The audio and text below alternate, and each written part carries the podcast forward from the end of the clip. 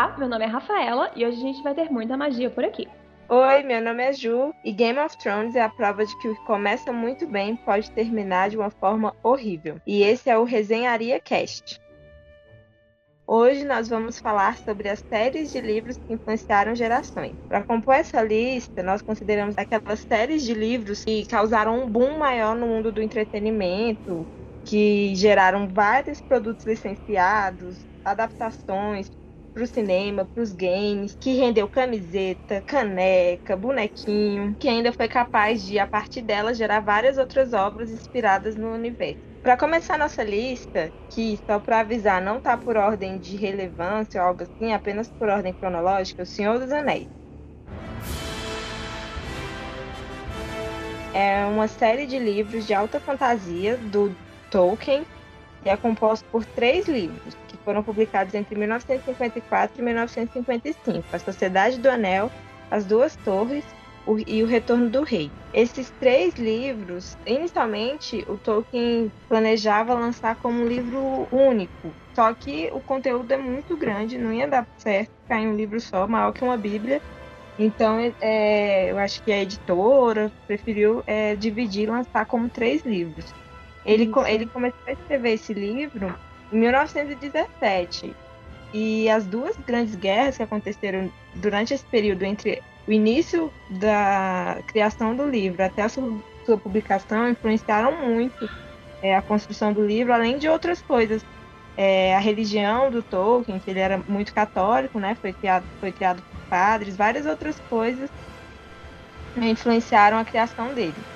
E o que falar de Senhor dos Anéis? Assim, é uma obra. Muitas coisas. É, muitas coisas. muitas coisas.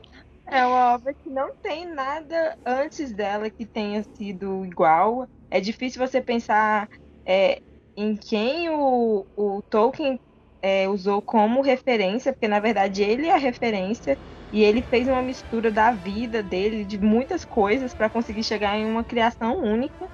E assim, antes de tudo, falar a sinopse, né? Que é curta, é, é é meio básica se você for pensar, mas o universo em que a história se passa que torna ela muito grandiosa. É, o, Senhor, é, o Senhor dos Anéis trata de várias batalhas em torno de um anel. eles, é, vários gru é, grupos de bonzinhos eles querem garantir a destruição do anel porque ele é muito poderoso e se voltar para as mãos do, do criador dele, que é o Sauron, vai criar um vai acabar com o mundo, né?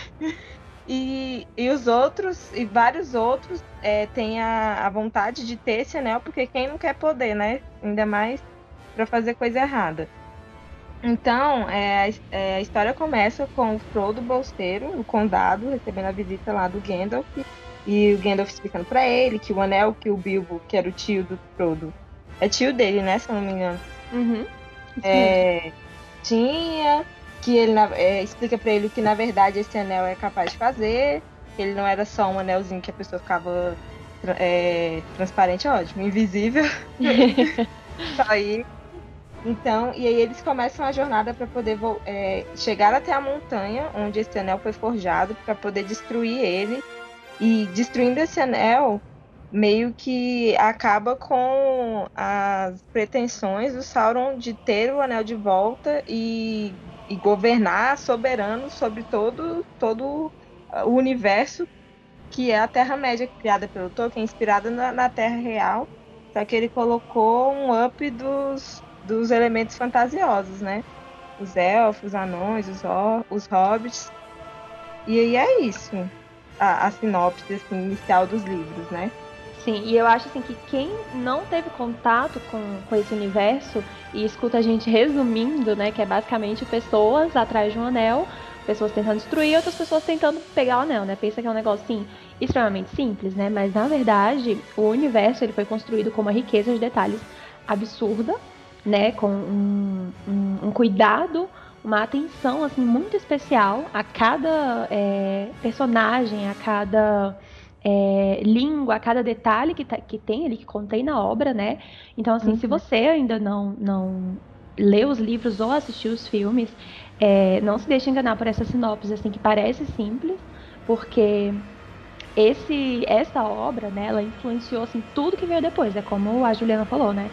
Ela, assim, a gente não consegue pensar em algo que, que veio antes disso que foi tão grandioso quanto isso, né? Então, assim, o, o Tolkien, ele, ele abriu um mundo é, que, que veio depois dele por conta dessa obra, né? E das outras obras dele, mas assim, por conta de Senhor dos Anéis, a gente é, teve filmes, jogos, livros, é, sempre baseados nessa obra, sempre com inspiração é, na grandeza desse universo, né? E assim, eu acho que a gente não consegue falar de Senhor dos Anéis sem falar do Tolkien, né? Que foi assim é, uma referência muito grande na literatura, uma referência muito grande para pessoas do gênero de fantasia, né? Tanto é que, que a gente vai mencionar até lá mais para frente, né? Mas assim, o criador de Game of Thrones, que, que foi um marco nessa geração aqui, né? Que tá uma coisa muito mais próxima da gente, é, foi um grande fã, né? Ele leu, cresceu lendo os livros de Senhor hum. dos Anéis, ele cresceu acompanhando Tolkien. Tem ele, né?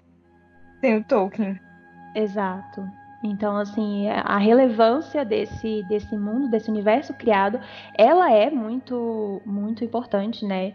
E, assim, é, a obra, ela foi traduzida para mais de 40 línguas e vendeu cerca de 160 milhões de cópias. E eles, é. atualmente, Senhor dos Anéis, está na posição de número 4 de livros mais vendidos do mundo. Hum. E com mil reimpressões de. Mil assim, né? Tô falando no número abstrato, mas não são mil, mas são Sim. várias reimpressões de várias edições diferentes.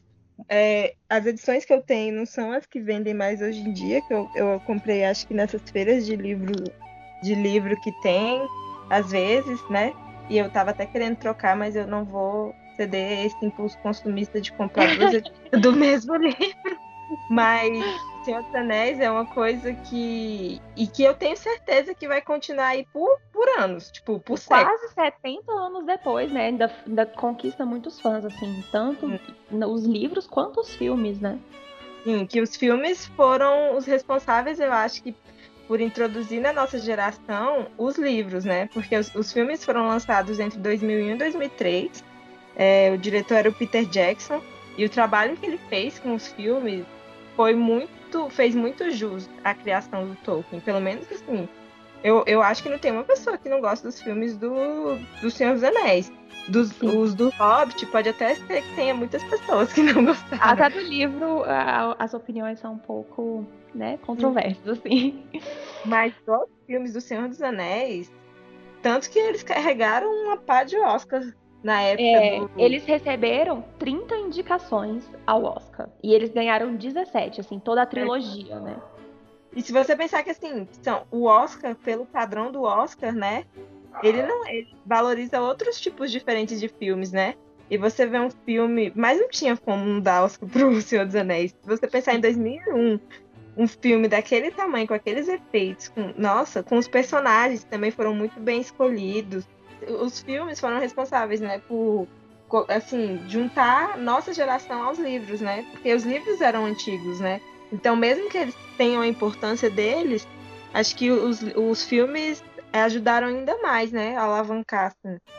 Com certeza, principalmente nessa nova geração, porque assim, os livros eles fizeram sucesso realmente lá na publicação deles, né? Claro que eles vêm fazendo sucesso até hoje, mas assim, o, o marco mesmo foi no século XX, né? Assim, hum. mais metade para o final, e assim, mas o novo público, é, eu acho assim, que grande, né, que em peso veio do, dos filmes mesmo. Tanto, e, e a gente estava falando sobre essa questão do Oscar, né? E uma coisa muito interessante, assim, muito bonita de se ver, é que O Retorno do Rei, né, que é o terceiro filme, ele foi o primeiro filme de fantasia e ficção a ganhar um Oscar de melhor Ai, filme. Pois é. Ai, muito lindo. Que é o que a galera hoje em dia fala muito dos filmes de super-heróis, né? Quebrar essa barreira no Oscar. Exato. E o Anéis conseguiu quebrar a barreira dos filmes de fantasia. Exatamente. E assim, é... eu tenho uma pequena curiosidade, aproveitando que a gente está falando do Retorno do Rei, é, sobre os livros mesmo, que você até mencionou que, é, que o livro né, ia ser um, e aí a, a editora é, partiu em três, né? Uhum. E o Tolkien, ele não queria, ele não gostou do título Retorno do Rei, né? Ele queria que o, que o título fosse A Guerra do Anel, mas aí a editora falou, então, querido, vai ser o Retorno do Rei mesmo. o rei ficou mais forte. Nesse, momento, acho que eu dei, dei razão pra editora. Exatamente. Todo autor precisa de uma boa editora, né?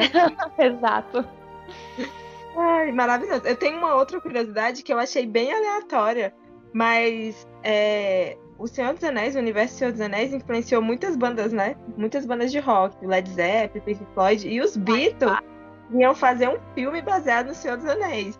O quão aleatório seria isso? É, que bom que não deu certo. Foi assim, é, chegou. Né, eu, eu sei que escolheram até diretor, o elenco já estava, já estava bem definido ali, né? Só que aí não deu certo. Ainda bem, assim, eu acho que, que foi uma intervenção dos céus para que isso não acontecesse. Sim. E outra, outras coisas, assim, é, que eu queria falar sobre o, a série antes da gente passar para o próximo, era só que é muito impressionante, igual você tinha comentado, isso do, da criação, da criatividade do, do Tolkien. Até hoje eu me impressiono com ele ter conseguido criar uma, é, várias línguas. A língua élfica é surreal. Uma pessoa conseguir criar línguas e, e calendários é um, um mundo mesmo. Ele, ele, criou um universo inteiro. E assim, não foi um, um mundo pequeno, né? Foi uma coisa não. gigantesca. Foi épico. Épico que, que, que o nosso mundo, assim, porque os personagens que ele criou não existem, né, no nosso. Exato. E assim, é, para complementar isso que você está falando sobre línguas, né? É, ele mesmo, o próprio Tolkien, ele falava vários idiomas, né? E ele chegou a a traduzir assim vários contos de folclore e fantasia que estavam em outras línguas, ele chegou a traduzir para o inglês. Então, assim, ele tem essa conexão dele com línguas, né, e, e com os idiomas, assim, então, com a criação dele é, de alfabetos e, e línguas para suas obras, eu acho assim, que teve uma grande influência, um grande peso em relação a isso. Sim. E os meus personagens favoritos são Aragorn e o Legolas, que era o meu crush, porque Orlando Bloom é bonito como Legolas. Ele como Orlando Bloom. Ele, ele, ele foi, ele foi meu primeiro crush do cinema, sem dúvida. Da vida, assim, que eu tenho memória. O meu primeiro ainda foi o Keanu Reeves. E que, quem ouviu o primeiro podcast da gente sobre os melhores filmes de 2019 entende o crush. Mas o Legolas veio logo depois também.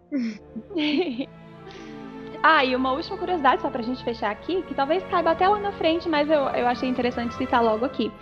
Que assim, é, quando, como o autor de Game of Thrones cresceu, né, com com as obras do Tolkien e usou grande parte desse universo como inspiração para suas próprias obras, né, que para as crônicas de Gelo e Fogo. É, eu vi uma entrevista que ele falou que a influência de, de, Tolkien foi tão grande na vida dele que assim, quando nos livros, é, pequeno spoiler, tá, gente? Mas assim, a gente, né, quem é viu sabe isso depois. Alerta de spoiler. Tem Mas assim, quando tem spoiler, quando Gandalf morre quando o, o George R. R. Martin estava lendo é, as, as, obras né, de Tolkien, ele pegou e falou que quando ele descobriu que o Gandalf morria, isso para ele assim foi quebrou barreiras, porque ele falou assim, se o Gandalf tá morto, então qualquer personagem Eu pode morrer. Isso, exatamente. Então isso foi uma grande influência para ele, para a inclinação dele de matar os próprios personagens.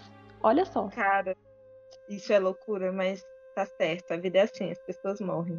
É. Mas...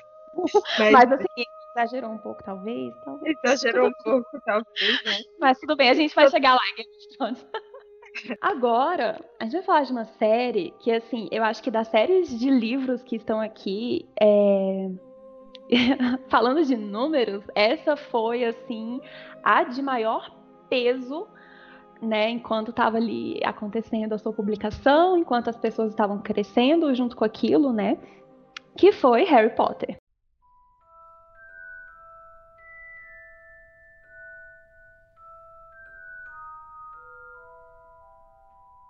Né? Para quem ainda não conhece Harry Potter, que tá que precisa conhecer urgentemente, ou pelos livros ou pelos filmes, é, conta a história de um menino que ele não sabia que ele era bruxo, é, e no primeiro livro ele descobre que ele entrou, que ele foi aceito pela escola de magia e bruxaria de Hogwarts. Então, assim, ele vai descobrindo o passado dele e ele vai explorando tudo isso da magia, né? Tem também toda a questão de universo, de assim, o que aconteceu, de um, o que aconteceu com os pais dele. Então, assim, É, é, um universo muito completo, né, por si próprio também, que a gente falou assim sobre. Não dá para comparar, são obras diferentes, por exemplo, com O Senhor dos Anéis, mas é, a J.K. Rowling, que é a, é a, autora, né, ela também criou um universo assim muito rico em detalhes. Então, assim, a primeira publicação de Harry Potter, que foi a Pedra Filosofal, que é o primeiro livro, é, aconteceu em junho de 97. E uma coisa assim, que eu acho muito interessante é que várias editoras, acho que 12 editoras, rejeitaram Harry Potter. Então, assim, ela persistiu, a J.K. Rowling, ela persistiu em, em entregar a obra dela para fazer essa tentativa de publicação. E quando finalmente deu certo, assim, ninguém esperava, nem ela esperava, nem a editora esperava que Harry Potter virasse o sucesso que ele virou, né? Porque ele é, ele tá na lista dos livros mais vendidos do mundo, em sexto lugar, na Pedra Filosofal. Ele foi traduzido para cerca de 70 idiomas. E assim, eu acho que ele é considerado o maior sucesso literário das últimas décadas. Eu lembro que eu via documentários e notícias assim de filas quilométricas em livrarias é. no lançamento dos livros. Assim. Você né? jogar no Google ver as fotos, né? Exatamente. Nessas épocas ia dar até um comichão com tanta aglomeração de gente. Assim, assim que vivíamos. Exatamente, que saudade. Não acontecia nada. Assim, tanto é que, que uma prova disso é que o último livro, né, que é As Relíquias da Morte, ele vendeu 11 milhões de cópias somente no primeiro dia de lançamento no Reino ah. Unido e nos Estados Unidos. É. Então, é assim, muito é muita coisa, exatamente. Foi assim, foi realmente é, uma obra extremamente importante para trazer jovens para o mundo dos livros, assim, mesmo aqueles que talvez não permaneceram ali no mundo da literatura, que talvez não exploraram, né? Tiveram essa experiência com Harry Potter. Então, assim, às vezes eu é, vejo pessoas que assim, ah, eu não leio, mas eu li Harry Potter, né? E assim, é, realmente é um marco da nossa geração. Não tem como, não, tem, não tinha como a gente deixar isso daqui de fora, né? E nesse ano de 2020, a publicação completou 20 anos aqui no Brasil. Então, assim, é uma coisa muito legal pra gente é um, número importante, né? Um Mas o, o Harry Potter, assim, eu não, eu não sou muito da vibe do Harry Potter. Eu acho que eu tava em outro lugar na época dos lançamentos dos livros. não, não pegou na minha vibe. Eu não sei, na época eu acho que eu criei um tipo de, de, um, de uma disputa que não existe mas na minha cabeça doida eu criei de Senhor dos Anéis versus Harry Potter. Eu, não, eu vou, vou focar mais no Senhor dos Anéis. Deixa o Harry Potter. Só que, tipo, nada a ver um com o outro, né? Eu poderia. Mas assim, eu, isso não me impede, não me impede de reconhecer o fenômeno que é Harry Potter.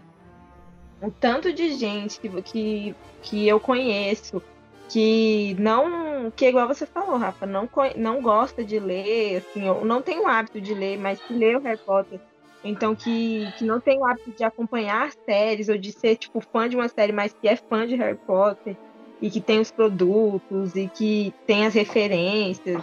É muito grande. Realmente marcou uma geração inteira, assim. Marcou. E, assim. e é incrível também o poder de, de que é a coisa, para mim, que é a coisa mais mais satisfatória de, desses booms literários, que é ter trazido novos leitores, né? As pessoas começaram a ler é, por conta disso, sabe? E para mim, começando a ler por qualquer, por, por, qualquer coisa e continuando, tá ótimo. Sim, com certeza. Eu também, assim, eu não sou essa pessoa de, ai, nossa, tá lendo, né, sei lá, 50 tons de cinza. Ai, que bom, a pessoa tá lendo, já é uma coisa, né? Já é um passo, assim. É, cada um tem uma coisa, né? Tipo, Exatamente. Quem não gosta de bagaceira, eu, eu assim, sempre tem alguma bagaceira que você vai gostar, né? Alguma pessoa que não gosta de bagaceira deve ser meio chato. Assuma é. alguma bagaceira que você goste. Eu, por exemplo, não bagaceiras. eu também. Então, assim, é, né, eu acho a mensagem de Harry Potter é muito bonita e muito importante, assim, para pessoas de todas as idades, mas principalmente para jovens, né? Eles falam muito sobre é, tristeza, só que eles falam também sobre esperança, sobre amizade, sobre família. E uma coisa assim, interessante, que eu acho que assim, boa parte dos fãs é, sabe desse fato, né? É que a J.K. Rowling, que é a autora, ela levou o Harry Potter por esse rumo um pouco mais sombrio, porque assim, apesar de ser um livro mais voltado para o público jovem, em determinadas partes a gente sente um tom assim muito sombrio. Ele trata muito de luto, né? O, o personagem do Harry é, perde ali muitas muitas pessoas que são importantes para ele, né? A gente sofre junto, porque a gente perde personagens muito, muito queridos também. E, e esse, essa atmosfera assim de lidar com a morte veio por conta da morte da mãe da J.K. Rowling, né? Que ela passou, ela estava passando por esse período assim de luto ali nos anos 90, ela teve, entrou em uma grande depressão mesmo, assim, por conta dessa, né, de perder a mãe. É, tanto é que essa depressão ela é, é referenciada nos, nos, nos, livros e nos filmes de Harry Potter, que são os dementadores, né? Que a gente sabe que eles são criaturas que eles, eles se alimentam da felicidade da pessoa, que as pessoas sentem como se elas nunca fossem ser felizes de novo. Então, assim, tem toda uma relação um pouco mais sombria, assim, com esse universo, que eu também acho muito importante de, de, de tratar, assim, né? Porque, apesar dele trazer esse tom infantil, é, ele traz uma mensagem, assim, ó, a vida ela não é também só mil maravilhas. Ela vai ter suas dificuldades, ela vai ter suas perdas, né, suas tristezas, suas lutas, mas assim, a mensagem principal sempre é uma mensagem de esperança no fim. E eu acho assim muito importante. É, e, igual você falou, isso é muito importante para os jovens, né? Porque dependendo da forma que as pessoas são criadas, ou no geral a gente tem a tendência a achar que a vida vai ser fácil, né? E que na primeira tristeza o mundo vai acabar. Mas quando uma obra literária, algum filme, alguma coisa assim, faz a gente ver que sim, a, a vida vai ter muitas partes difíceis, muitas partes tristes, muitas partes ruins, e ao mesmo tempo dá esperança, eu acho muito importante. Sim. É muito importante. E falando em filme, né, que você acabou de falar aí, é, Harry Potter foi também um grande sucesso no cinema, né? Então, uhum. assim, o primeiro filme, ele foi lançado em 2001 e ele arrecadou 974 milhões de dólares e ele alcançou a lista de maiores bilheterias do mundo. Na verdade, todos os filmes de Harry Potter, eles estão na lista de na, na lista de maiores bilheterias do mundo, né? Todos estão ali entre os, os 100 primeiros e eles somam é, quase 8 bilhões de dólares em bilheteria. Ou seja, muita gente enriqueceu nas costas da Rowling. Muita gente enriqueceu. E ela, inclusive, é a única autora bilionária do mundo. Ela é. enriqueceu demais por conta de Harry Potter. E ela não desistiu, né? Porque ela não desistiu, mesmo a galera não querendo aceitar. Sim, e isso é uma coisa que eu acho muito incrível, porque, gente, não foi uma tentativa, não foram duas, três, não foram cinco, foram doze tentativas antes dela conseguir ter um sucesso ali. Então, assim, isso, até isso mesmo, a forma como aconteceu já é uma lição pra gente, né? Sim, então, fica a lição. Exato. Não desista tão fácil, né? Exato. Às vezes você consegue ver uma coisa ali que as pessoas não conseguem, mas no futuro, né? Você vai tentando, vai dar Sim. certo. Você pode receber 10 não, mas vai que o, o décimo primeiro é um sim, né? Exato. Correto. então, assim, eu acho que, que Harry Potter, né, ele realmente, ele, ele ficou com essa com esse, esse papel, assim, de uma saga de grande peso nessa nossa geração, né, gerando, assim, é, parques temáticos, é, complemento Nossa, de obra. Ter aquele parque temático, gente, da Universo. Incrível, né? exatamente incrível. Então, assim, tudo que veio depois disso, né? A marca Harry Potter, ela tem um valor estimado em 15 bilhões de dólares. Então, assim, realmente não tem como negar o, o peso, a grandiosidade que foi, né? E realmente, a gente, quando a gente fala assim com, com o Senhor dos Anéis, às vezes quem é fã de Senhor dos Anéis já fica com o pé atrás, igual aconteceu com você, eu acho, né? Então, assim, mas que são propostas bem diferentes. Mas é isso aí. É.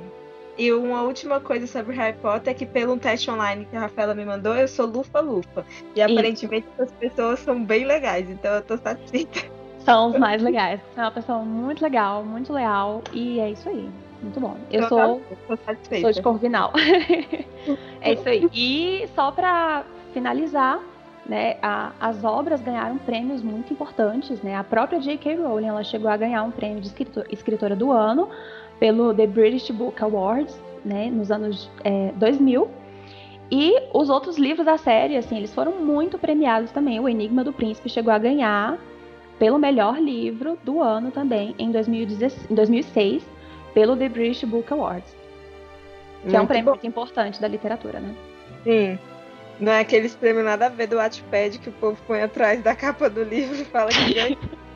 Que é. Exatamente. ai, ai. Agora, gente, o próximo da nossa lista. Lembra que eu tava falando que todo mundo precisa de uma bagaceira na vida? Colou.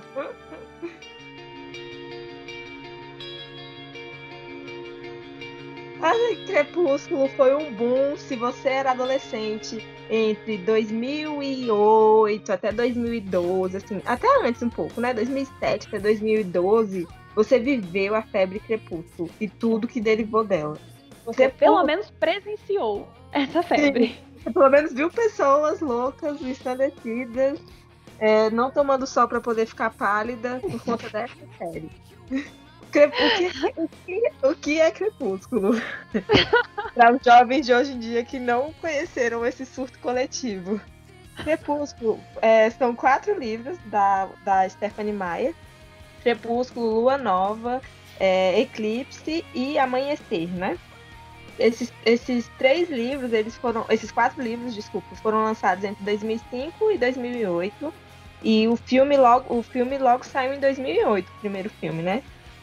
E o, do que, que se trata Crepúsculo? Crepúsculo é, é uma começa com uma jovem, a Bella Swan, que ela se muda e pra gente, eu esqueci o nome da cidade. Desculpa aí, galera. Isso.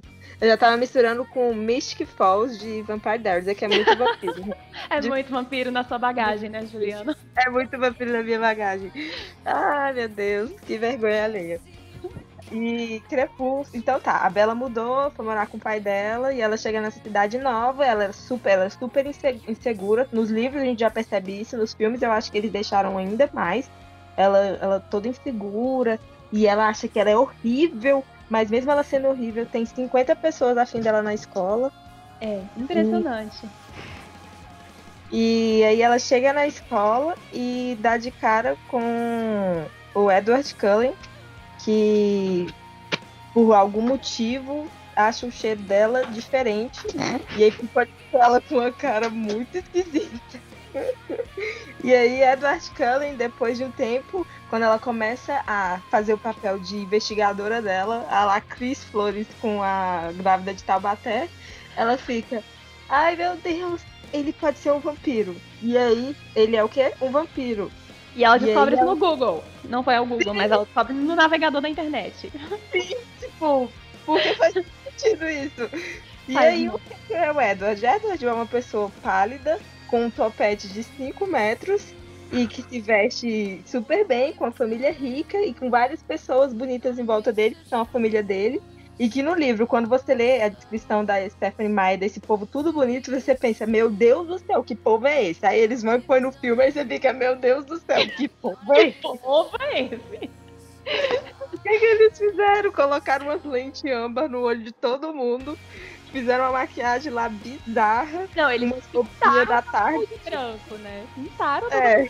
Foi um negócio assim, os primeiros livros, cabelo e maquiagem, são um negócio assim que, gente de só o sangue do cordeiro.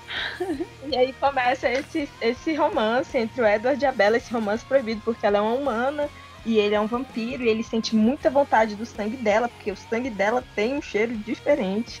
E aí, mas os dois ficam obcecados um pelo outro. E, e aí é isso aí. Aí eles ficam nesse vai e volta quatro livros. Aparece o Jacob, que é um lobisomem. Que aí começa o triângulo amoroso, que ninguém entende que triângulo amoroso doido é esse, que às vezes você acha que o Edward que é afim do Jacob, não da Bella, e vice-versa, é uma loucura. Mas, gente, eu tô falando isso, mas tipo, na época eu era fissurada, sabe? Mas é que depois você quer o que eu fiz na minha vida. Mas eu acho assim, igual você falou, na época, entendeu? Serviu para muita gente, de fato, né? Como foi uma fase, um crescimento literário para muitos jovens, né? Nossa, gente, e olha, o Crepúsculo, né? Falando, não, mas o Crepúsculo me rendeu a leitura de uns 100 livros depois dele. Então, porque Exato. depois do Crepúsculo, eu saí procurando nos, nos fóruns obscuros da internet mais de mil livros de vampiro que tinha, porque depois disso saiu muito livro de vampiro. E até outros livros de vampiros que eram antes, de antes, tipo Vampire Diaries, que era de, dos anos 90, voltou, né? a, a, por conta do boom, e aí fizeram o seriado Vampire Diaries também, que entrou nessa onda. Então, assim, Sim. o Crepúsculo, mesmo ele tendo sido bem veste, se você for olhar, assim, ele foi veste, mas ele influenciou muito. E ele me fez ler bastante, porque antes de Crepúsculo, eu já li, eu sempre gostei de ler. Mas antes de Crepúsculo, eu não tinha o hábito de, de ler sagas, assim, de ficar tão. Uhum. tão assim, presa numa história, de querer acompanhar vários livros é, sequenciais dela, sabe? Eu sempre lia é, coisas mais separadas. O que eu tinha lido de saga antes de, de, de Crepúsculo tinha sido Desventuras em Série, que era completamente diferente. E claramente eu decaí, né? Desventuras em Série, Crepúsculo.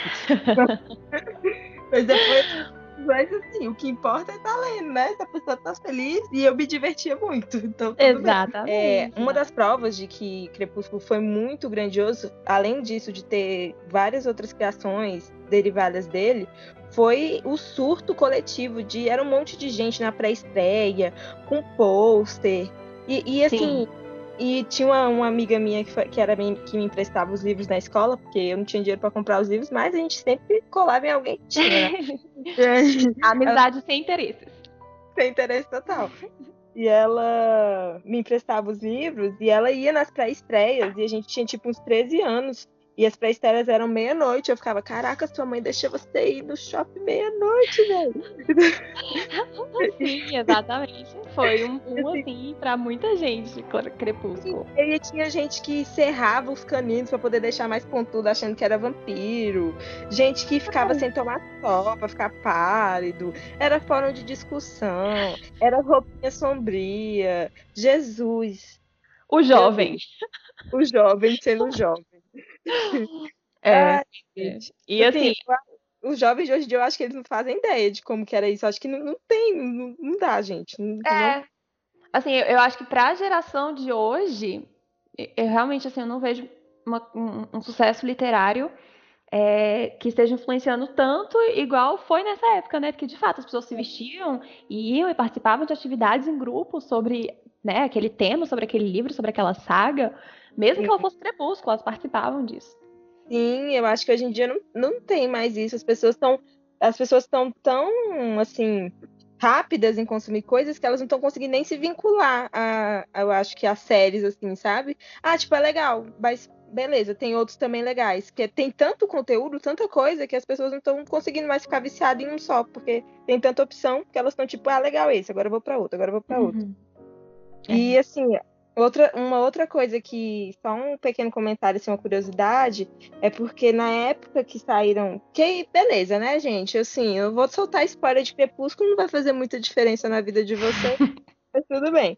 Quando Lua Nova, o Edward decide ir embora para ficar longe da Bela, porque o amor dos dois representa um perigo muito grande para todo o universo, ele, ela acaba se aproximando do Jacob, né? E aí, no fim, ela, ela acaba escolhendo o Edward e o Jacob tem uma coisa, a coisa mais bizarra assim que eu já vi no livro, que é um imprint com a filha da Bella e do Edward. O que é o imprint? Você pode me explicar, por favor, Rafaela, porque eu estou muito chocada. Ai, meu Deus do céu. Gente, esse negócio é a coisa que mais me choca nesse, nesses livros, nesses filmes. É assim, é esse negócio do imprint, entendeu? Quando você, você tem esse imprint com alguém, é tipo assim, é meio que ali, rola uma conexão instantânea com a pessoa que vocês ficam ali meio tipo alma gêmea, entendeu? E aí, ele tem isso com uma recém-nascida, que tava no bucho da Bela. E ele é. já, já imprintou com a menina ali. E aí, enquanto a menina tá crescendo, que ela tem um crescimento meio né, avançado, para quem viu, para quem viu aí o, os filmes ou leu, sabe? Ela tem esse crescimento, né, rápido, assim, mas ainda assim ela é uma criança e tá ali, é uma criança e o Jacob. Esperando, ela, ela só isso. Gente, que bizarro isso. É né? a coisa mais bizarra assim, dos livros. Assim, é um livro que dá pra problematizar. Ai, tá, vamos ficar problematizando Crepúsculo? Gente, dá pra problematizar, entendeu? É, é, é. um, é um filme, assim, um livro que, que assim, mostra toda essa questão de, ai, a menininha muito frágil, muito é, desajeitada, que se acha muito feia, que se sente uma inútil, que se sente uma incapaz, né? Porque eu sei que ela, ela tem esse sentimento, assim, que ela não, não presta pra nada. O Edward faz tudo, né? Bonito, rico, toca piano, é genial, 50 mil faculdades decidiu estudar de novo numa escola, porque se você é imortal, é isso que você vai fazer. Como ao invés de viajar. Um centenário, mas aí você fica é. com isso no médio pra namorar as aluninhas, entendeu? É, tipo... eu venho, mas. Não. É. Mas é muito fundo, dá pra ir muito fundo. Tá. Só tem uma pequena coisa, assim, que, que é outra coisa que eu achei. Eu acho interessante comentar, porque é algo que afeta geral, eu acho que autores. A Stephanie Meyer, ela é mormon, né? Que é uma. Assim, tem gente que considera como se fosse seita, mas é, é, um, é um desmembramento do cristianismo que acredita em algumas outras coisas. E tem um livro, um livro azul dos mormons e tal, e eles são bem é, conservadores, né? Então, a Bella e o Edward, eles só têm a primeira relação sexual deles depois do casamento. E, e muito foi por conta disso, né? Da, da, da, religião, da escritora. E o povo tudo, eu lembro na época, problematizando. Gente, quem escreveu o livro é a mulher, véi. Deixa ela colocar do jeito que ela quiser. Eu fico tipo. Eles estavam tá. problematizando por quê? Porque só ia acontecer depois do casamento? Sim, porque ela tinha. Porque ela, tipo, deixou as crenças dela influenciar no livro. Mas, meu querido, se você escrever algo, com certeza vai ter que ser sua. Tolkien, que... Tolkien mandou um abraço. Véi, tipo, não faz sentido pra mim. Eu lembro na época problematizaram demais. Falaram que ela tinha, tipo, deixado influenciar a história, que não fazia sentido, Edward ser virgem, não sei o que. Gente, deixa a moça, véi. A história é dela, ué. Se vocês estão problematizando isso ao invés do imprint pedófilo, então eu acho que tem um problema com vocês. Exatamente. Ou então, ao invés do relacionamento completamente dependente e abusivo. Hum. Gente, pra mim, o cúmulo, o cúmulo era ele, enquanto ela tava dormindo, ele ficar entrando no quarto dela para ficar vendo ela. Gente, ah, gente. Era bem assustador mesmo. Bem Nossa assustador senhora. Bem assim. Isso é, é relacionamento abusivo ficando para todos os lados. Porque a gente adolescente ficava, meu Deus, que romântico. Olha como essas coisas acabam afetando a cabeça das pessoas. Isso não é romântico, gente. Isso é meio não. esquisito. É só um pouco. Imagina. Procure a polícia se alguém fizer isso com você. Vou te ver não, dormir. Não. É, não. gente, então, Crepúsculo influenciou bastante. influenciou. Ah, só pra, pra aproveitar, né, trazendo essa, essa informação, que a série completa, ela vendeu mais de 160 milhões de cópias ao redor do mundo e ela permaneceu no topo da lista de best-sellers do The New York Times por 235, 235 semanas. Aí, gente, então, Crepúsculo vendeu a mesma quantidade de Senhor dos Anéis. Então, devemos assumir que foi um boom muito forte. Hoje virou muito zoação, né? Tipo, a diferença é que Senhor dos Anéis permanece, porque Senhor dos Anéis e Senhor dos Anéis, Crepúsculo virou uma mancha negra no passado de cada um dos leitores do mundo. Mas Exato. eu, eu acho, eu acho que, que, ter que... gostado de Crepúsculo me ajudou muito a, a ler. Isso que importa, Sim, né? Isso que importa, exatamente. Assim. Né? Hoje em dia dá para problematizar, ok e tal, mas assim, na época, né, quando a gente não sabia muito bem das coisas ainda, que o mundo estava assim meio, né, para onde vamos e tal, foi uma coisa muito importante, né, para trazer. É, e assim, eu tipo... pode falar. Não, eu só ia falar pra gente rir um pouco, porque eu tenho uma curiosidade maravilhosa aqui. É pra gente soltar umas risadas. Que segundo a autora, ai, gente, maravilhoso isso aqui os livros, né, eles foram inspirados e baseados em clássicos diferentes da literatura. E aí, segura, segura essa, segura essa. Crepúsculo, segundo ela, foi vagamente baseado em orgulho e preconceito. Vagamente, bem vagamente. O que se no Edward, que já tá morrendo pela menina nas duas páginas. Ai, meu Deus. Então. O que, que tem okay. Elizabeth Bennet na Bela, meu Deus. É, Jane Austen se, se virou no fundo. Ai, então, assim, é, realmente né? agora. É, Lua Nova foi baseada, segundo ela, em Romeu e Julieta, Shakespeare.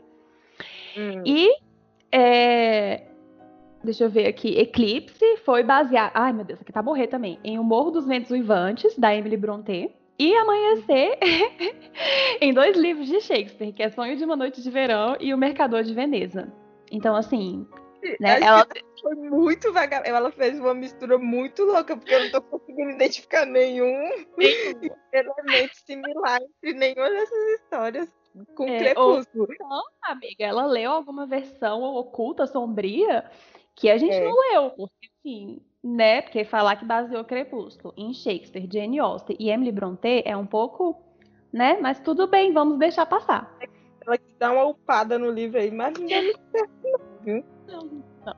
E assim, apesar desse sucesso literário, né, assim, os filmes, eles não conquistaram mais do que uns prêmios Michuruca, assim, igual o Teen Choice Award e o People's Choice Award, assim, não, não é, passou muito coisa disso. que os jovens gostam, mas que o resto do mundo não gosta, ganha, né? Isso, exatamente. Aí ganha prêmio de, ai, melhor beijo. Essas coisas aí. Isso. Exato. Ai, Jesus, como o mundo jovem é maravilhoso. É. Pois é, ai, outra coisa que você tava comentando, tipo assim, a gente tem algumas coisas em Crepúsculo que a gente acha estranho e tal, hoje em dia. Porque na época Tipo, a galera não se importava muito, mas ainda hoje tem uns livros muito mais bizarros, viu, galera que fica lendo a After aí, que eu ainda não superei essa história. Então, gente, por favor, não façam isso. Assim, leia, né? Mas, se você quiser, mas não leva pra vida isso não, porque Deus me livre. Que isso. loucura. Exato. Essas curiosidades dos livros eu achei assim, nossa, fez, fez o meu dia. Eu tô chocada com isso aí Sim. até hoje. Ai, ai. Então, assim, gente, o próximo nome aqui na nossa lista é Jogos Vorazes.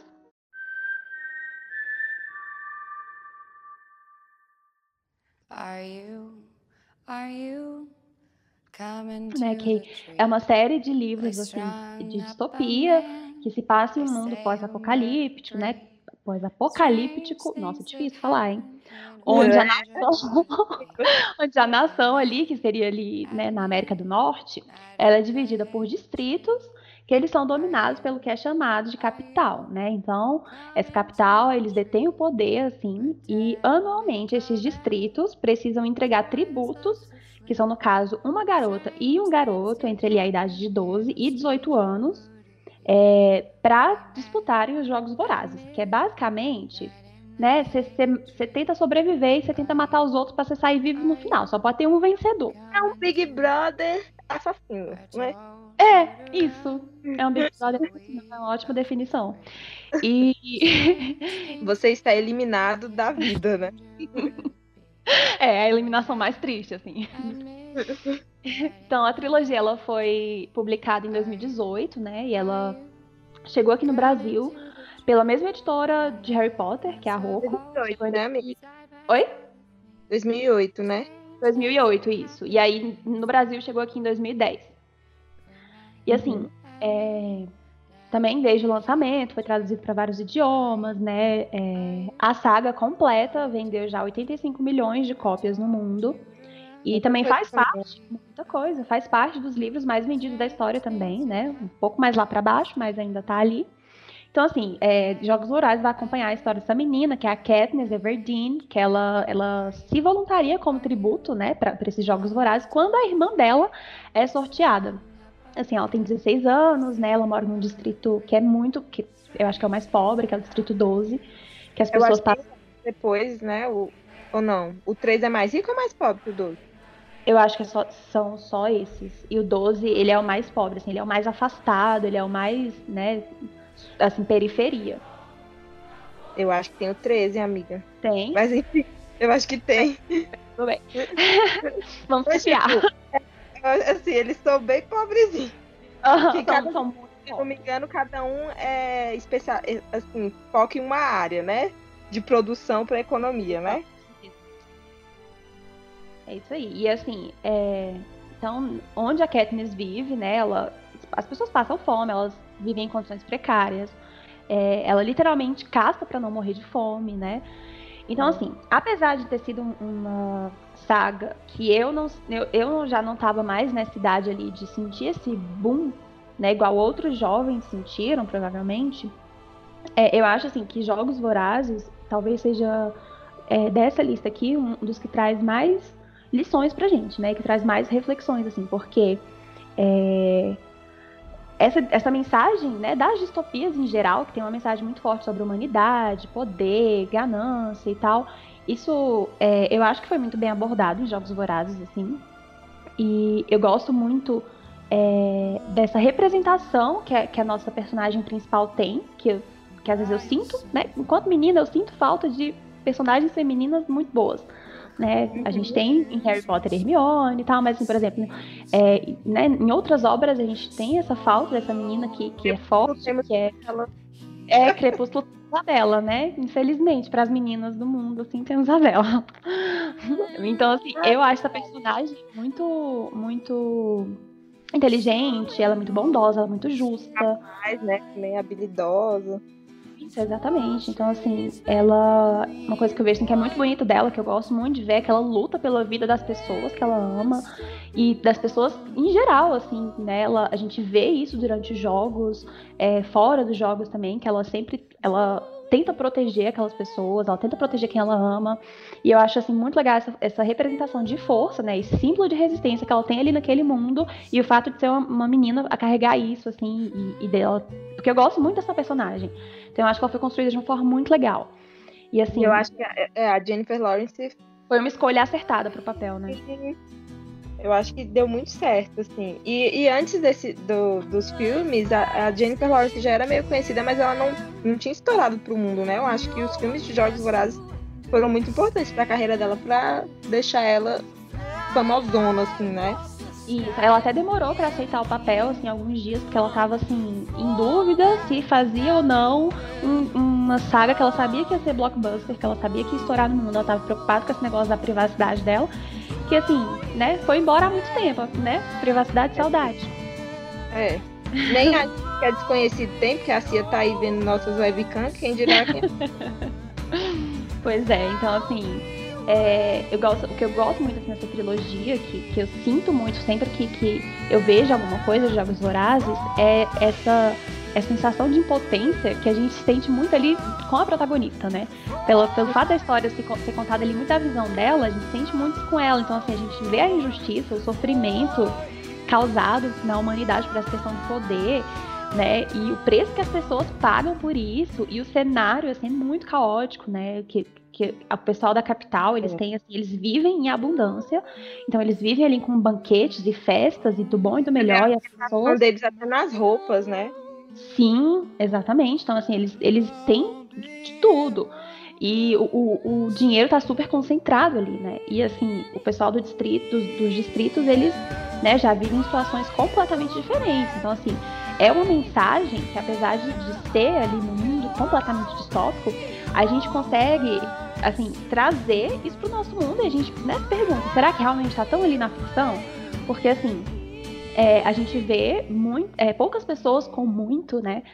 E muitas pessoas com pouco, não estou falando assim de ir numa África da vida para ver gente na miséria, passando fome, não, a gente do nosso lado, né? Pessoas assim, na é. nossa cidade, no nosso estado, no nosso país, que passam por isso, assim. Então, assim, mesmo que seja um, uma coisa que vem de um, uma realidade distópica, não é uma coisa assim que a gente não encontra na nossa realidade, né? E isso é uma coisa que. Você vai ver, né? Pois é, é uma coisa que mexe muito comigo, assim, esse, esse ponto, né? Essa questão da desigualdade, porque apesar dela ser explícita, exagerada lá, a gente sabe que, né? O pessoal da capital, inclusive, eles têm, eles têm tanta comida que eles literalmente eles, eles tomam remédio, eu acho, né, para forçar o vômito para comer Cara. mais, mais, mais, enquanto as pessoas dos distritos passam. A capital da Gula é isso, galera, é você vomitar para comer mais, viu?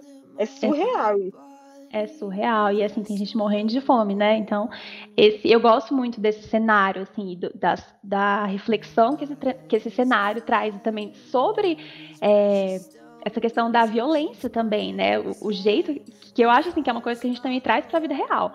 Porque os jogos são transmitidos ali, né? Eles são transmitidos assim por uma é algo obrigatório. Né? Entretenimento. Assim a exploração da violência, né? Pessoas morrendo como entretenimento, né? É uma loucura, né? Exato. né? Exato. E as pessoas torcem, elas acompanham aquilo com muito vigor. E a gente pensa assim, ah, isso é uma coisa muito distante da gente, né? Mas a gente sabe que não é assim, né? A gente vê, por exemplo, vídeos é, desse, desse estilo, assim, de morte, de circulando em, em aplicativos de mensagem, uhum. coisas de conteúdos assim que, que, que, dão muito sucesso na, na mídia, na imprensa, é, porque a gente quer ver sangue, entendeu? Então, é. assim, é um caso de um. Ah, é um serial killer, é um caso de não sei o quê. Eu lembro, assim, que, que situações que a gente já teve, assim, sei lá, de um sequestro, de alguma coisa assim, que a mídia ficava dando tanto, tanto ibope para aquilo, tanta cobertura naquilo, porque se a mídia tá cobrindo aquilo, é porque as pessoas estão querendo assistir, as pessoas estão assistindo, ah. entendeu? Então, eu gosto né, esses jornais, assim, que, que tem muita audiência que só passa sangue, bagaceira Aqui, existe um, um, jornalzinho aqui no DF mesmo, não sei se ele é feito ainda. Aqui DF, que você torcia ele, era sangue. É, exatamente, eu lembro desse jornal. Aí a galera comprava em peso. Minha mãe comprava pra poder ganhar os brindes. exatamente. Então, assim, essa, essas mensagens assim que o livro traz, que o filme traz, eu acho que elas são muito importantes assim para os jovens também para entrarem nessa onda de reflexão, né? Porque é uma coisa assim, que se aplica na nossa vida, pode não ser na é, mesma intensidade. Igual, igual você falou, é, é um livro distópico, mas com pessoas que são muito reais. Tipo, Sim. as pessoas vão, vão agir conforme a estrutura que elas estão inseridas, né? Então, eu tenho certeza que hoje, no mundo que a gente vive, se fosse essa estrutura distópica do livro, existiriam pessoas que apoiariam assistir outras se matando e, e outros achando que realmente ah, o pessoal vai descendo os níveis de castas desde lá das, das, dos distritos e é assim mesmo que é para ser, que aqui na capital a gente tá de boa e todo mundo se lasca pra lá. Uhum. Com certeza, porque em, outro, em outros cenários, em outros níveis já existe, né? Exatamente, assim. Não é uma coisa tão assim distante de quem realmente a gente é, né? Porque a, gente, ali, a estrutura do poder organizado deles pode ser muito diferente. Mas assim, essencialmente, a essência do ser humano, ela é ali muito bem retratada realmente de como ela é mesmo. Exato. Aí é só encaixar esses seres humaninhos de, do nosso mundo aqui e ali que eu quero ver se não vai fazer a mesma coisa. E a galera Exato. é complicada, gente. Complicado. E assim, o, o os filmes, né, eles não tiveram, assim, muito sucesso mais que Crepúsculo também, foram ali, ficaram ali nos mesmos prêmios, né, aquele Teen Choice Award e tal, não fez um sucesso tão grande assim, né, eu acho que o primeiro filme ele arrecadou ali seus 200 e poucos milhões em bilheterias mundiais, assim, mas é isso, né, os livros, né, venderam mais, eu acho conquistaram mais, assim, um público, mas os filmes realmente eles não foram assim, né, um, super mega sucesso. Mas o que eu acho importante também dos Jogos Vorazes é que ele abriu porta para um monte de distopia depois que veio, né? Depois dele. Exato. Ele teve esse peso grande também para o mundo do entretenimento de abrir as portas para a galera do detergente lá e do e tinha aquele Legend, o Maze Runner também, que eu particularmente gostei muito de todos os filmes. Eu também, eu também. Mas não li eu... os livros, me julguem. É, nem eu. E eu fiquei muito surpresa, porque eu pensei que eu não ia gostar dos filmes. E gostei, gente. É, bem bastante. Eu gosto muito daquele menino, é, Dylan O'Brien, sei lá, né? Que era do uhum. Team eu, eu gosto muito dele. Inclusive, os filmes dele são bem bons. Ele tem um filme também bem bonitinho de romance. Quem quiser assistir, assista. Acho que é a primeira vez. É a primeira vez o nome. Hum, vou assistir depois. e é isso. Agora sim, tem a nossa próxima, nosso próximo da lista, né? Que, que talvez seja mais assim, o que vai ser um pouquinho mais diferente. Diz é, aí, Juliana, qual é o próximo? É, o mais recente, assim, desses booms de todos, que é Crônicas de Gelo e Fogo, mais conhecido por Game of Thrones.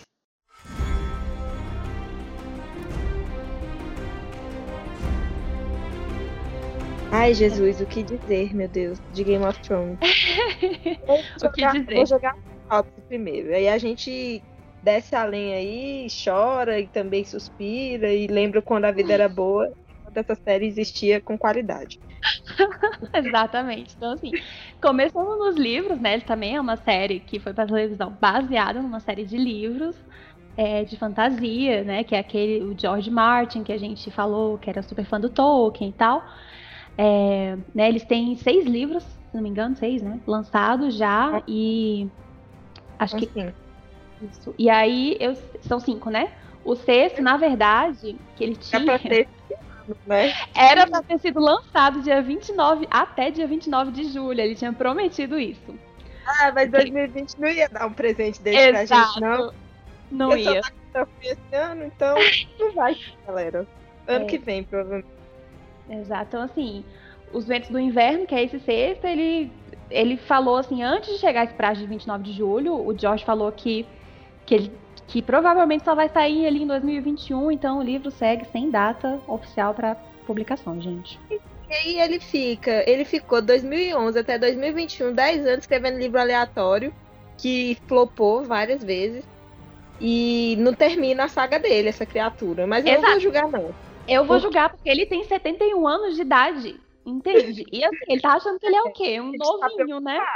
A gente tá Exato. preocupado com a longevidade do homem por motivos totalmente egoístas em, ter a, a, a, em ter terminado essa história de uma forma decente. É porque então, ele é a nossa esperança. Ele é a nossa esperança, só ele que vai poder salvar isso. Então, assim, para quem viveu em Marte e não sabe do que, que, se trata Game of Thrones, eu vou jogar só rapidinho uma sinopse curta do, do começo da história, porque Game of Thrones é muito grandiosa a história, gente. Diferente de, de. E assim, não é desmerecendo de jeito nenhum, porque Senhor dos Anéis é, tá em outro patamar, mas diferente de Senhor dos Anéis, Game of Thrones ele tem muitos assim, núcleos. muitos núcleos, muitas coisas acontecendo ao mesmo tempo. Mas basicamente são três núcleos assim principais que iniciam a história, né? O rei Robert, depois que teve a unificação dos sete reinos e viraram Esteros, o rei Robert morre e começa uma guerra civil é, entre as várias casas que existem nesses reinos para poder saber quem é que vai é, ter a sucessão real.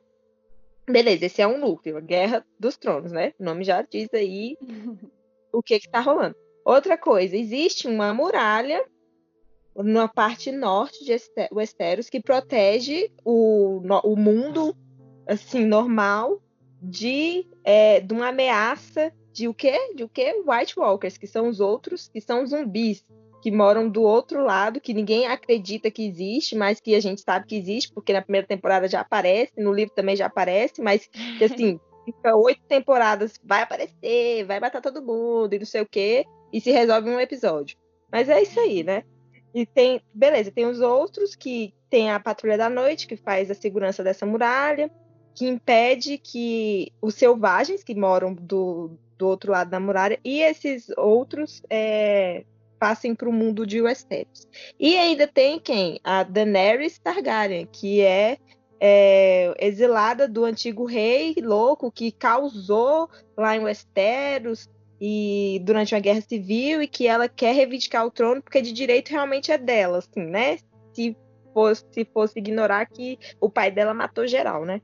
Então, então assim, começa os livros e a série com isso. E aí vai acompanhando essa galera, é gente morrendo, é gente matando, é batalha, é White Walker que vai, que volta, é dragão É você se apegando a personagem e se lascando no final, porque você pensa, não vão matar e vai matar.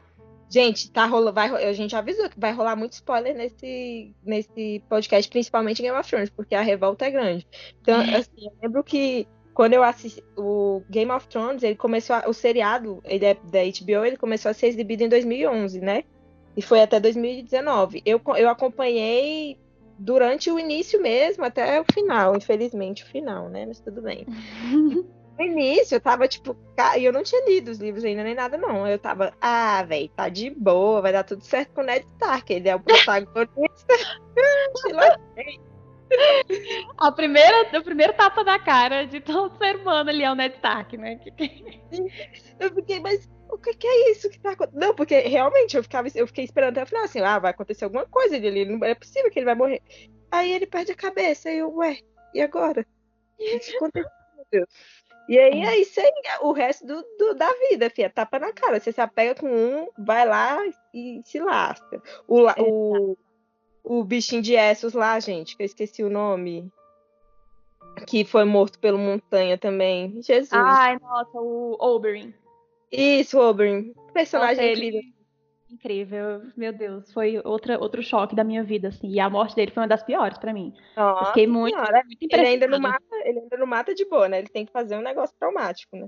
Sim. É, assim, são muitas temporadas, né? Eu acho assim que quem acompanhou, acompanhou, né? Quem chegou até o final, assim, a gente tá junto nessa, né? Foi um final traumático. Então, assim, foi. eu acho que se a gente for falar da oitava temporada aqui, né, tem uns pontos, assim, que, que, que foram pesando, assim, que, né, porque assim, a gente tá aqui falando de Game of Thrones, e é basicamente como destruir a melhor série de fantasia de todos os tempos em apenas seis episódios, né? que foi isso que, que aconteceu. É, eu acho que eles fizeram pacto, não é possível, porque eles se esforçaram muito para estragar. Porque se, se eles tivessem ficado de boa, eles não tinham conseguido estragar do jeito que eles estragaram. Eu não entendi, não. Sim, e, e só pra assim, antes da gente começar a meter o pau na série, é. é, só para falar assim que realmente ela, ela foi uma série que marcou muito, assim, nesse gênero de fantasia, popularizou muito o gênero, né? Para pessoas que nunca tiveram contato com isso antes, com esse universo antes. E realmente o universo do, do Martin, ele é, ele é muito rico. Ele também, ele é muito assim, bem trabalhado, é muito cheio de detalhe, é muito cheio de personagem interessante você se envolve mesmo com a história, mesmo a história sendo complexa, assim, tendo vários núcleos, acontecendo várias coisas ao mesmo tempo, você consegue acompanhar, você tem prazer de, de, de ali, né, você fica esperando pela próxima história e o desenrolar dela. Então, assim, e a série foi extremamente premiada, né, só de M, eles têm 58 é, e aí, M, galera, não é Spice Awards, então. Isso, exato. Então, assim, só de M eles têm 58 prêmios e foi um recorde, né? E de tá indicação foram, foram 161 vezes. Então, assim, foi uma série que realmente quebrou recordes ali de premiações, de, de indicações, de tudo, de elenco. Nossa, sabe? e era todo mundo assistindo. Pessoas que eu nunca imaginei que, que poderiam gostar desse gênero, sabe? E até uma amiga minha também, que, eu, que ela tinha pedido de indicação, aí eu indiquei Game of Thrones há alguns anos atrás, porque quem não vai indicar Game of Thrones? E ela, e ela não gostava de série dessa vibe, assim, né? De, uhum. de. Que é meio medieval e com batalhas, essas coisas. E ela ficou fissurada, que a gente chegava no trabalho e ficava conversando. Então, assim, Game of Thrones, ele conquistou muita gente fora do nicho, né? Conquistou muito. Totalmente. Inteiro, assim. Muita gente mesmo. E assim, é, para quem não viu ainda, vale muito a pena ver. Sabe, eu acho que, que apesar do final decepcionante, eu, assim, escolhi apagar o final e criar meu próprio final na é. cabeça. Mas é, apesar do, desse final decepcionante, foi uma série muito maravilhosa, né? Até a Pô, sexta tipo, temporada ali. Favorita. Tipo, mesmo tendo esse final ridículo, o, o, a experiência de ter vivido ela esses anos foi muito boa. Uhum, foi, foi ótimo. Assim. Até a sexta temporada, para mim, zero defeitos, assim. Na sétima, uhum. eu, eu conseguia passar pano, não me importava. Uhum. A oitava, né, degringolou tudo. A Agora o quê? Até o terceiro episódio, depois foi demais para mim. Isso, eu passei pano também até aí, até o terceiro episódio, depois assim, já, já tentaram forçar um negócio que, que, não, calma, vocês estão abusando da nossa boa vontade, né? Eu acho assim, que a primeira coisa que a gente consegue falar dessa temporada é Jon Snow, que foi o quê? Nada, né? Pra que existiu? Não, não sabe, não sabemos. Meu Deus. Pra que, que, pra que tudo isso? Termina a temporada mostrando carinha de, de Liana e de Rhaegar e depois carinha de Jon Snow pra, pra, pra adiantar do quê, meu Deus? Pra adiantar é, do quê? Jamie Lannister também é ridículo. A pessoa fica cinco temporadas se desenvolvendo, virando uma pessoa decente para no final morrer pro tijolo junto com a outra. É. O arco dele foi uma bosta. Foi tipo assim, a gente passou ali, acreditou na redenção dele, fomos acompanhando, a gente passou a amar o personagem, assim, muito. Desfez tudo que ele tinha feito. Tudo que ele passou anos fazendo, a gente passou anos acompanhando, assistindo.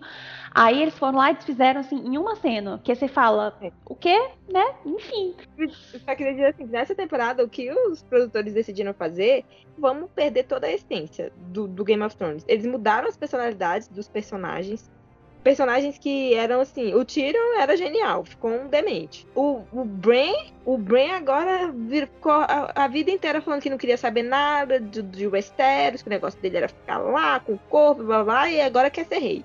E aí, é, mudaram várias coisas querendo chocar, porque Game of Thrones sempre teve isso, de chocar, só que chocar com lógica, né? E eles quiseram chocar por chocar, e acabou ficando muito sem lógica. Na verdade, assim, parece que eles esqueceram. Muita coisa que. Parece que eles, não sei. Não assistiram a série. Não assistiram a própria série que eles criaram e colocaram coisas loucas, assim, no final. Eles tiveram a chance de ter mais episódios, né? A HBO falou, não podem ter mais episódios. E eles falaram, os criadores falaram, tipo, é, enfim, não, a gente não quer, entendeu? Queremos só seis. Tipo, poderia ganhar muito mais dinheiro. Qual é a lógica disso, de não ter feito mais episódios, fazer um serviço direito. Parecia que queria Exato. se livrar do né? Exatamente. Então, assim, foi pura decepção, né? Decepção atrás de decepção. Daenerys, a gente precisa nem, né, falar, assim, que, que muita gente quem tenta defender. É, quem colocou o nome da filha, assim, de cachorro, que tatuou, alguma coisa assim, né? Tomou no cu.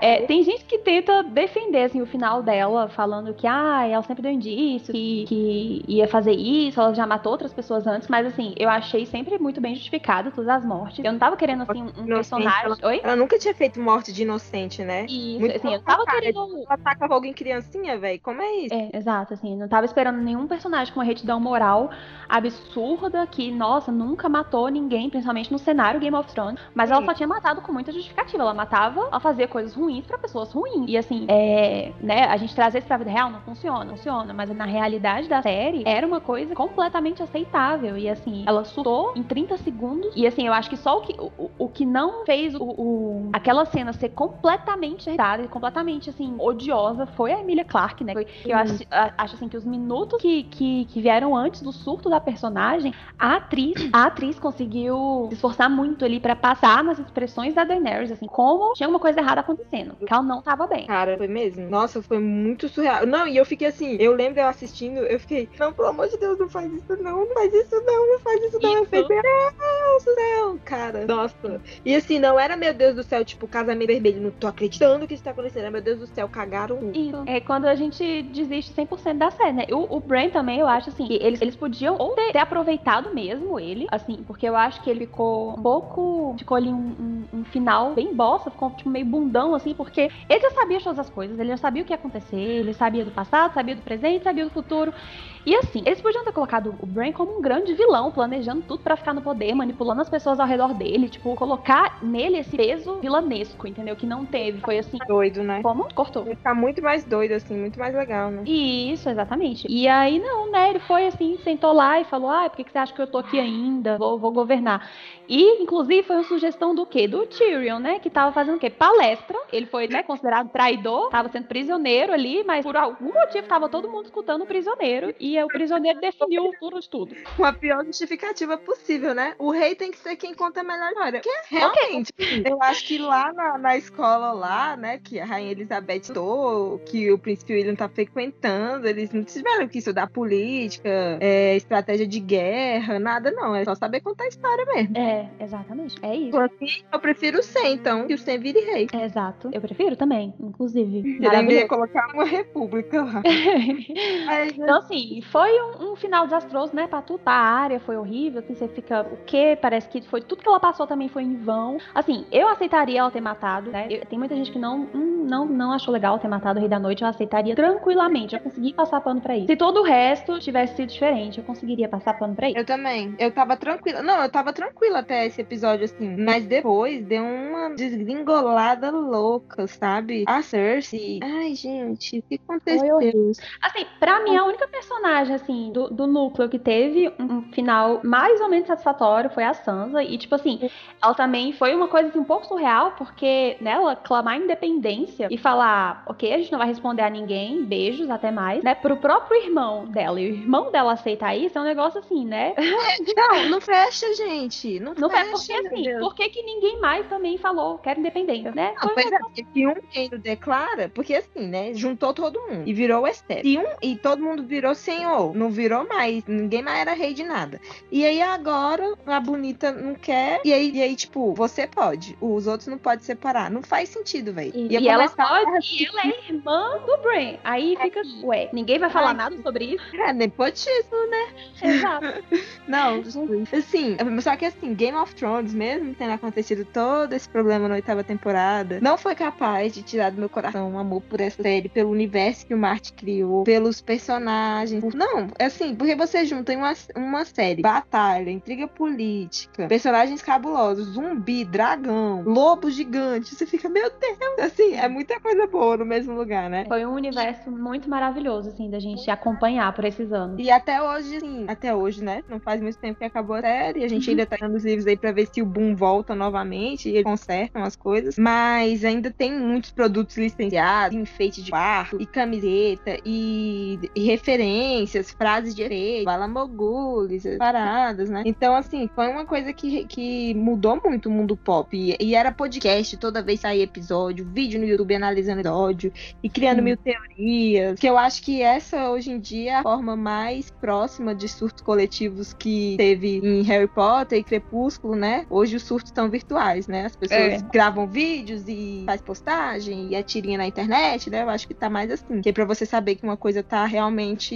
é, viralizada, né? É, exatamente. Mas assim, realmente foi ótimo, dá pra gente tirar é, o mérito, né, tanto do autor quanto da série. A série também teve o seu mérito durante muitos anos. Apesar de ter finalizado aí, minha sugestão é que cada um crie o seu próprio final e siga feliz. É, aguarde aí pelo do Martin, né, que ele tinha dado a entender que o final do livro, dos livros seria mesmo o final da série, só que ele desenvolveria mais, né? Só que eu, eu acredito que ele mudou de ideia, porque viu que não deu certo, não. Ou é. então ele também só tentou, deixa eu jogar esse blefar aqui, vamos ver se pra ver a recepção. A recepção. Porque ele sabe que todo mundo vai querer comprar esse livro quando sair, porque ninguém tá aceitando esse final. É isso, né? Eu acho assim que todos que a gente fala, todas as sagas que a gente falou aqui, todas elas tiveram seu papel, assim, é muito importante para cada época, né? E algumas delas realmente conquistam fãs até hoje e fazem e tem esse impacto muito grande até hoje no universo da fantasia, majoritariamente, né? E, uhum. e assim, é, leiam mesmo e interessem pelo, pelos conteúdos que te atraem, né? Que, que é importante, assim, entrar nesse universo da leitura, não, não, não importa muito, assim, se algum conteúdo que não seja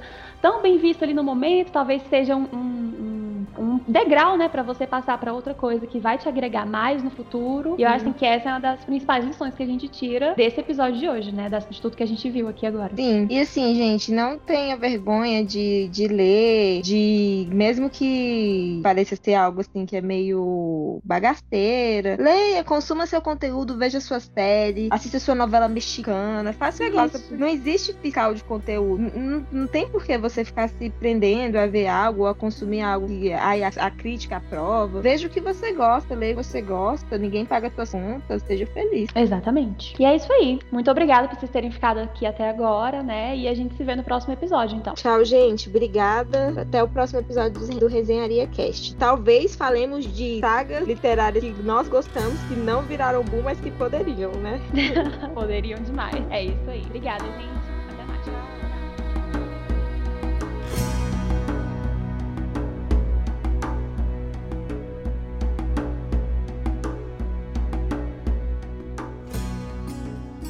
Esse podcast foi editado pela Podsphere